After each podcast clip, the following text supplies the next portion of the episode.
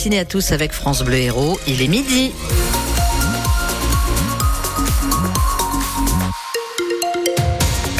Midi, le journal avec Claire Moutarde. Et évidemment, on commence par vos conditions de trafic compliquées dans le nord du département de l'Hérault.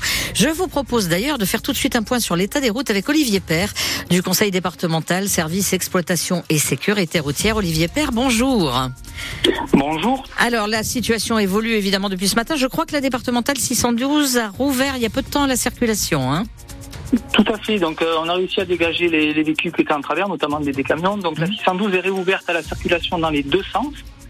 Euh, voilà, donc la 612 entre entre Saint-Chinian et Saint-Pons. Et on a également euh, réouvert la, la RD euh, qui monte au niveau du col de, du Cabaretou, mhm. entre Saint-Pons et, euh, et la Salvetat. Très bien. Alors on imagine quand même, évidemment, vu ce qu'il est tombé comme neige, que normalement, et notamment au nord-ouest du département, il y a encore des, des voies de circulation un peu compliquées que vous êtes encore en train de traiter, je suppose.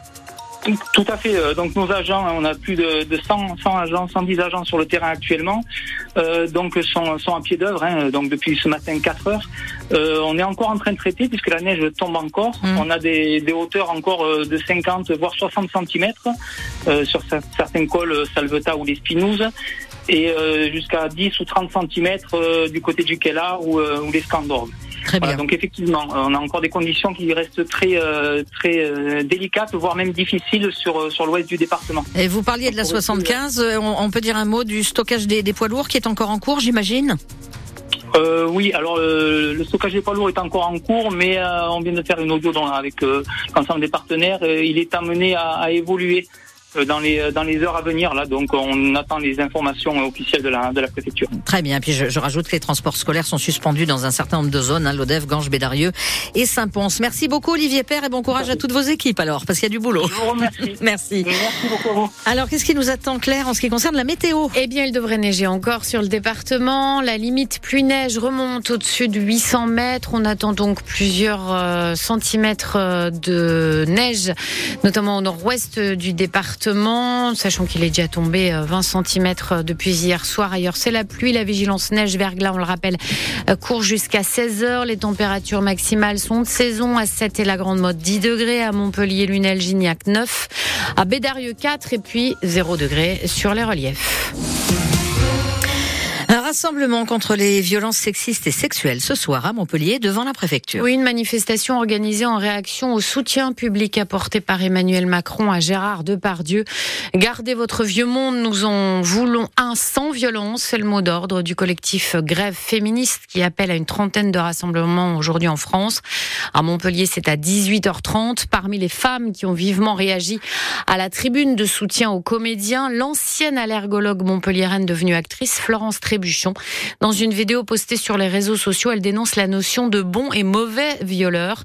Elle s'en est expliquée ce matin sur France Bleu Héros le, le, point de l'écriture de ce petit sketch, c'était les bons et les mauvais violeurs. Alors, on aurait pu dire les bons et les mauvais agresseurs, les bons et les mauvais euh, euh personnes qui sont un peu euh, euh, malaisants avec les femmes. C'était un peu, un peu, un peu plus difficile à dire. L'idée, c'est qu'il y avait les bons et les mauvais.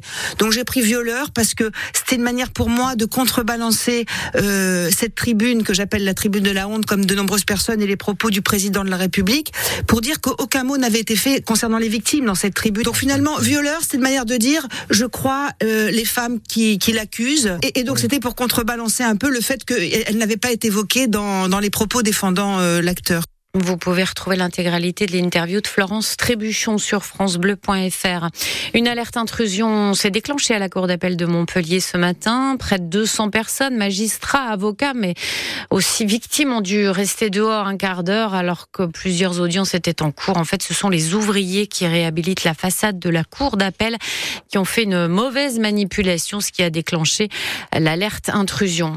La bonne nouvelle avec la neige, c'est que la station de ski Alti Egual sera ouverte ce week-end. Demain, les remontées mécaniques seront même gratuites pour ceux euh, qui voudraient tester leur matériel de ski. Et voilà l'une des nombreuses mains athlétiques qui portera la flamme olympique à Montpellier. Oui, à 33 ans, Jeanne Rossari, haltérophile par passion et professeur en STAPS à Montpellier, vient d'être sélectionnée pour porter la flamme olympique. La Ligue Occitanie euh, d'haltérophilie l'a contactée pour lui demander si elle souhaitait constituer une équipe avec 24 étudiants, 12 filles, 12 garçons, évidemment Elle a dit oui. Très sincèrement, je pense que mes étudiants et moi, on n'aurait jamais pensé euh, pouvoir euh, faire ça un jour. Et puis, euh, ça se fait une fois dans une vie. Hein. C'est les Jeux Olympiques. Déjà, le fait que ce soit en France, c'est assez incroyable pour nous.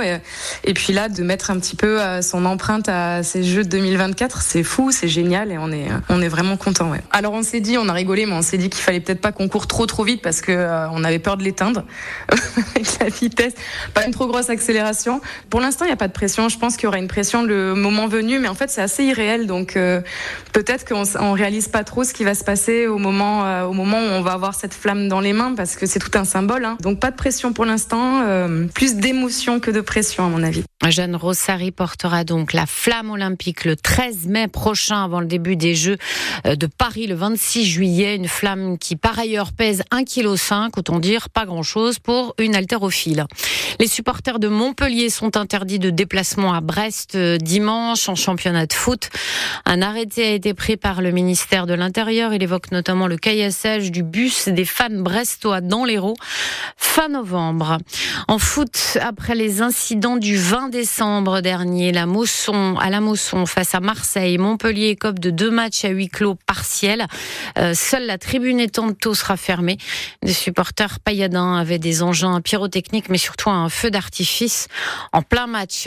Béziers va tenter de conforter sa deuxième place en Pro D2. Les rugbymen biterrois sont sur un nuage et une série de cinq victoires, dont deux à l'extérieur. Ils se rendent ce soir à Colomiers. Colomiers qui euh, est sixième, coup d'envoi à 21h. Euh, et puis la victoire des handballeurs français hier soir à l'Euro en Allemagne. Les Bleus avec nos Montpellierins ont battu la Macédoine du Nord 39 à 29. Prochain duel face à la Suisse, ce sera dimanche.